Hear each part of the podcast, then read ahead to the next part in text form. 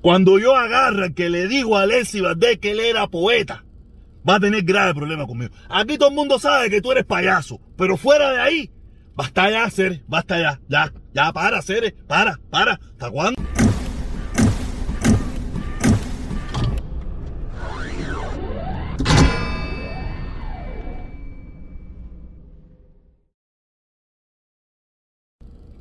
Hola mi gente, aquí de nuevo en el tráfico parqueado, en el tráfico parqueado. Ustedes saben qué es parqueado, ¿ok?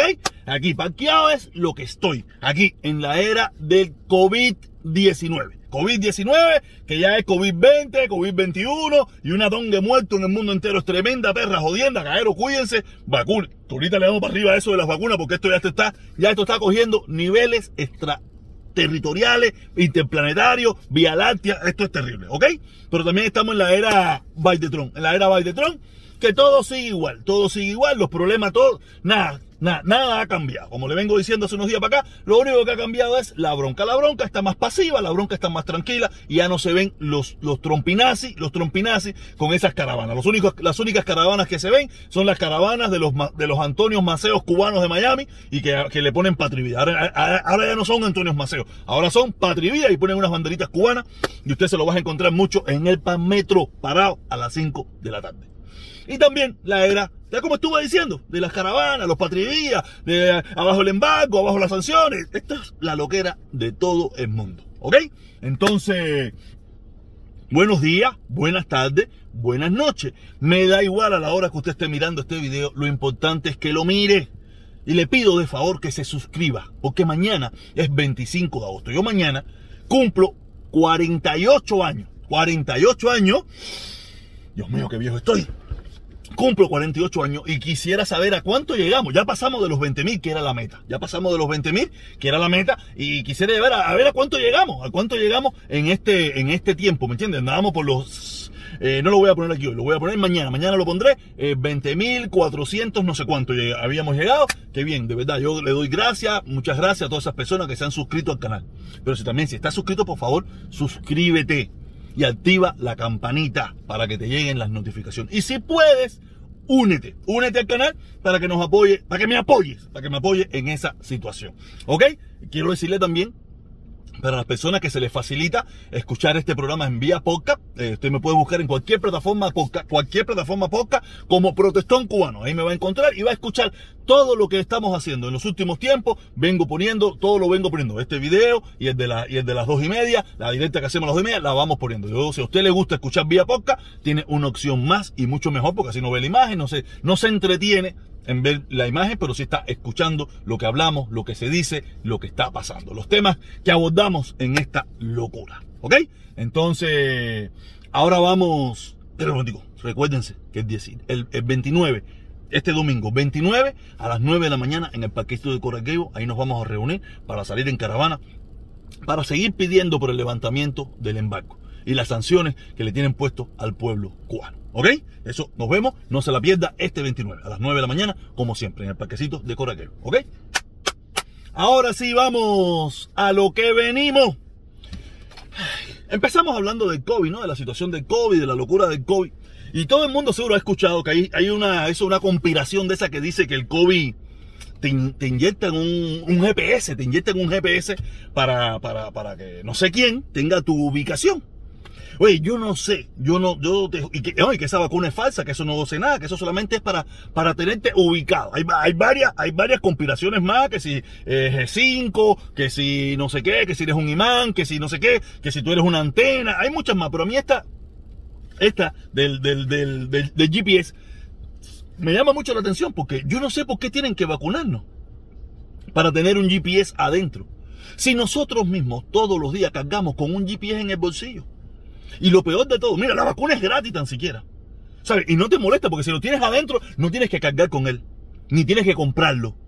En cambio, nosotros gastamos casi mil dólares, por lo menos nosotros, los que nos gusta tener un teléfono alta moderno, eso de los nuevecitos, eso de los bacanes que hacen, que hacen una pila de puchumbeta, tú sabes, pagamos hasta casi mil dólares por tener un GPS en el bolsillo todos los días, las 24 horas. Duerme al lado de nosotros, va al baño con nosotros, hace el amor con nosotros, hace de todo con nosotros. Y nosotros no nos ponemos bravos y ahí nos tienen ubicados todo el tiempo. Yo no conozco, yo estoy seguro que habrá algunas personas que le desconectarán el GPS, pero la gran mayoría de las personas tienen el GPS conectado. Si alguien quiere saber dónde tú estás, solamente buscan tu número de teléfono. Si eso es lo más para las, para para las instituciones de aquí, la CIA y todas esas cosas que tienen que ver con investigación, eso, lo más fácil que hay es buscarte. ¿Por qué tienen que, por qué tienen que ponernos una vacuna? Si no es necesario. Nosotros hasta pagamos bien caro tener un GPS. Lo pagamos bien caro, no sé por qué, no sé por qué necesitamos que nos lo pongan en una vacuna. ¿Sabes? Dejen la bobería ya y vacúnense, por favor. Vacúnense, olvídate del GPS, eso es mentira, eso es un cuento. Nosotros, bueno, no, no lo puedo mostrar porque estoy grabándome ahora mismo eh, con, el, con, ese, con el teléfono donde está el GPS ese. Te dicen que nos quieren introducir en el cuerpo, ¿no? Si nosotros andamos con uno y nos encabronamos cuando lo dejamos. Yo estoy seguro que a usted le pasa. ¿Cuántas encabronamientos usted ha cogido cuando se le ha quedado el GPS en su casa o en el trabajo o se le ha roto el GPS? Usted sale corriendo a comprarse otro GPS y a pagarlo al precio que sea necesario. Se endeuda por tener su, nuevo, por su nuevo GPS. Y aparte por tener el GPS más moderno, por tener el GPS más moderno, hasta se endeuda. De verdad, vamos a dejar la bobería ya, caballero. Y vamos a vacunarnos. Vamos a vacunarnos. La situación del COVID está grave. Aquí por lo menos vamos, mira, vamos, vamos a ser egoístas. Vamos a pillarnos del mundo entero. para, la pinga del mundo entero. Vamos, Cuba, eh, Cuba. Está Miami, el condado Miami-Dade está excedido en el problema de la Yo me vacuné. Hace rato estoy loco porque me toca la tercera dosis para meterme el tercer pinchazo. Y, y no hay tipo más pendejo un pinchazo, soy yo. Y yo me meto mi pinchazo ahí sabroso y estoy loco porque me den el otro. También para faltar trabajo, porque digo, ay, mira, me duele el brazo. Mentira, me quedo en la, en la casa viendo la televisión, ¿me entiendes? Pero te digo, basta ya la bobería, caballero. No, déjense de estarle haciendo cuentos. Ahora mismo un loco salió por ahí diciendo que no sé qué medicina, si es buena para el COVID. Y la gente, un loco, un loco de la televisión de esto que no sabe nada, Salieron la gente a tomarse la medicina. No le quieren hacer caso a los médicos, a los científicos, pero sale un come mierda en YouTube y te manda a tomarte una medicina que es para desparasitar caballos. Y la gente sale a tomárselo. No sé cuántos envenenados estaba escuchando. No sé cuántos intoxicados. Porque un come mierda dijo que esa medicina era buena contra el COVID. Y le hicieron caso. Tiempo cuando le hicieron caso al loco de Tron. Y empezaron a tomar el eh, cloro y Sonlight y toda esa mierda. Porque aquí la gente son anormales anormales ha vuelto la gente en esta sociedad. Le, le quieren hacer caso a cualquier estúpido. No me acuerdo, bueno, un familiar mío me dice, no, mira, este sí es un monstruo, un youtuber que era policía. Y el tipo está diciendo que no sé qué, que, que los que fueron al Capitolio eran, eran de Black Lives Matter. Él le hace caso. Un youtuber que era policía. Cuando aquí todo el mundo sabemos que los policías, ¿quiénes son los policías? Son personas que no tienen un, gran nivel de cultural. Eso es una realidad. Que hacen una prueba por seis meses, hacen una prueba por seis meses, la pasan y después a los tres años los votan de la policía por corrupto, por drogadito, por violar la ley, por muchísimas cosas. En algunos, en muchísimos casos. Él me ponía que había que hacerle caso a ese YouTube porque él fue policía. Vamos a que, coño, vamos, a hacerle caso a los tipos, a los científicos, a la gente mostra, a la gente que ha estudiado, a la gente que se ha preparado. No quiere decir que el policía es mal, que todos los policías son malos y que todos los policías son burros, ni nada por el estilo. No, no quise decir eso. Pero quiero decir que yo, yo no voy a tomar como referencia a un policía. A un policía no lo voy a tomar como referencia.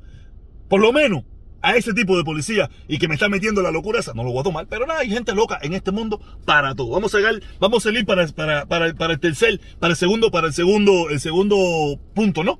Eh, yo estaba escuchando en programa de radio, que a mí me gusta, lo he dicho un millón de veces, yo escucho un programa de radio, estaban entrevistando a una doctora que después de haber cumplido tres, eh, tres misiones internacionalistas, 15 años de misión internacionalista en diferentes países, decidió quedarse en un, eh, venir para los Estados Unidos y ahora se ha dedicado a, hablar más de las misiones internacionalistas. Yo, yo le escribí a esos periodistas que ya yo no, yo tengo su teléfono y puedo llamarlo y todo y hablarle, pero nada, ya yo lo dejé por incorregible. Le dije, mira, tengan cuidado, ustedes no estén defendiendo a un agente de la seguridad del Estado. Porque una mujer, después de 15 años de misión internacionalista, después de haber pasado por tres misiones internacionalistas, se dio cuenta que era una esclava se dio cuenta que era una esclava un día, que después de 15 años se dio cuenta que era esclava y que, y que eso era, eh, ¿sabes? Todas las barbaridades que, que todos sabemos y escuchamos aquí de lo que hablan de la gente que, que, cuando estaban en misión internacionalista. Y lo, a mí lo que me extraña es que, que con qué, con qué ¿Cómo los, escuchan? Porque antes de quedarse, antes de quedarse, esa señora era una agente de seguridad del Estado, que iba a influir en esos países, que lo que estaba era adoctrinando a esas personas, y toda esa pila de cosas. Eso es antes de quedarse.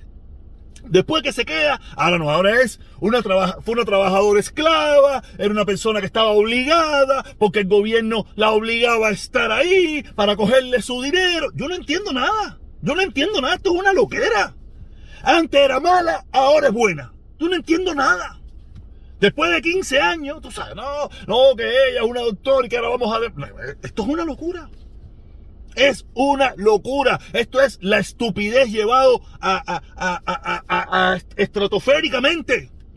Recuérdense, esa señora antes era mala agente de la seguridad del Estado que iban a adoctrinar a esos países para convertirlos en comunistas y socialistas. Pero eso es hasta que se queda. Ya después que se queda, era una mujer que era esclava, era esclava, que estaba obligada porque la dictadura le, le, secuestraba a la familia y toda esa pila de cosas. Yo no entiendo nada, cabrón. Tienen que ponerse de acuerdo porque me van a partir el cerebro. Me van a partir el cerebro. O era mala y ahora es buena, o ahora es mala y después buena, o quién coño es bueno y quién coño es malo aquí. Ya yo no sé si yo soy bueno o soy malo. Me tienen confundido.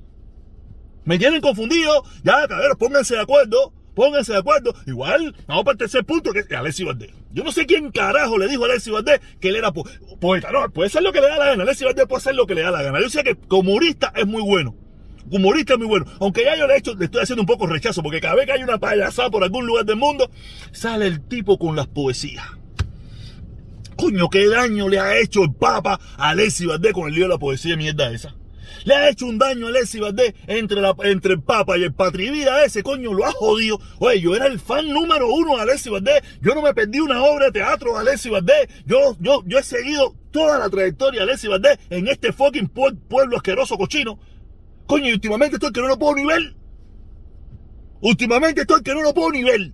Cada vez que lo veo es hablando una porquería. Él se olvidó del otro pueblo, se olvidó de la otra parte, se olvidó del daño del embargo, se olvidó del daño de las sanciones y adoptó el discurso mayamero, muerte hambre este, de todos los miserables estos que hay aquí, que se...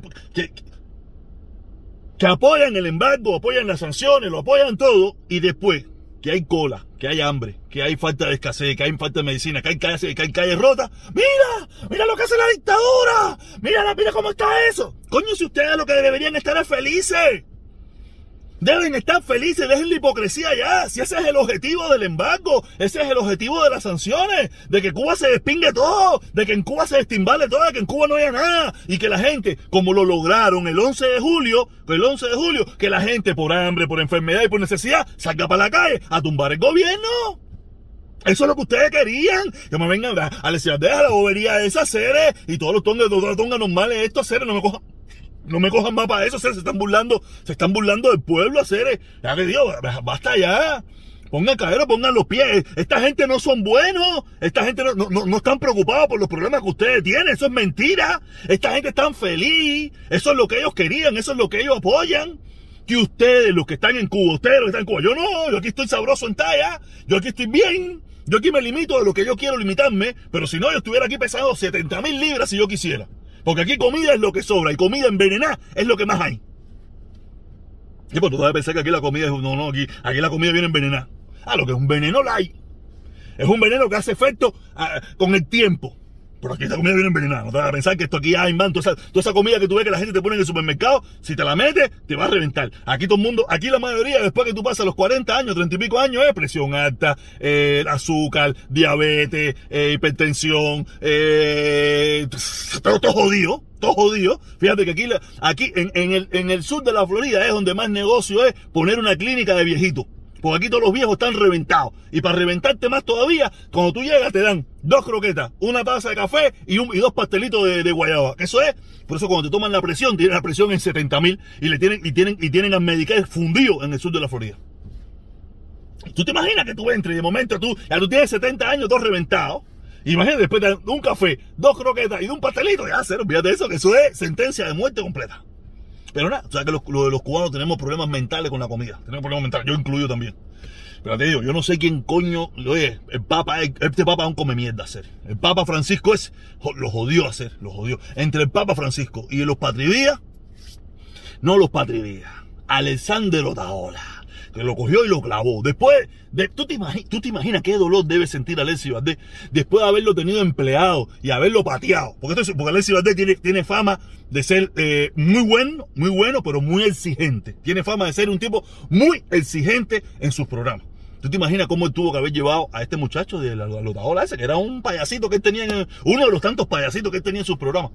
Que ahora el payasito ese lo tenga, lo tenga en cuadro ahí clavado. O sea, eso debe doler. Como dice la canción de Álvaro Torres, te va a doler, como ni cuando entrará, te va a doler. ¿Tú te imaginas? Alessandro ahora la verdad que se ha vengado de toda esta gente, se ha vengado. Nada, aplauso para ti, Alessandro. Los clavaste a todos los pendejos. Se demostró, se demostró que por qué Raúl Castro era presidente de Cuba. Pues sí, porque ellos decían que Raúl Castro era mariquita y que era la Raulita, esa mil cosa.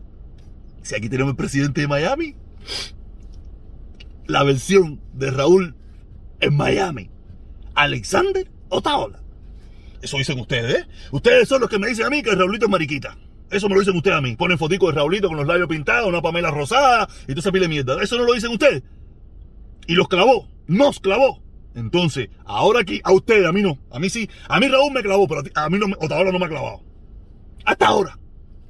Pero a ustedes sí. A ustedes sí, los artistas, los músicos, los comediantes y a muchísimos más lo tiene clavado. La versión mayamera de Raulita. Nos vemos, caballero, a las dos y media. Para seguir en la guarachita esta. Que esto se pone bueno.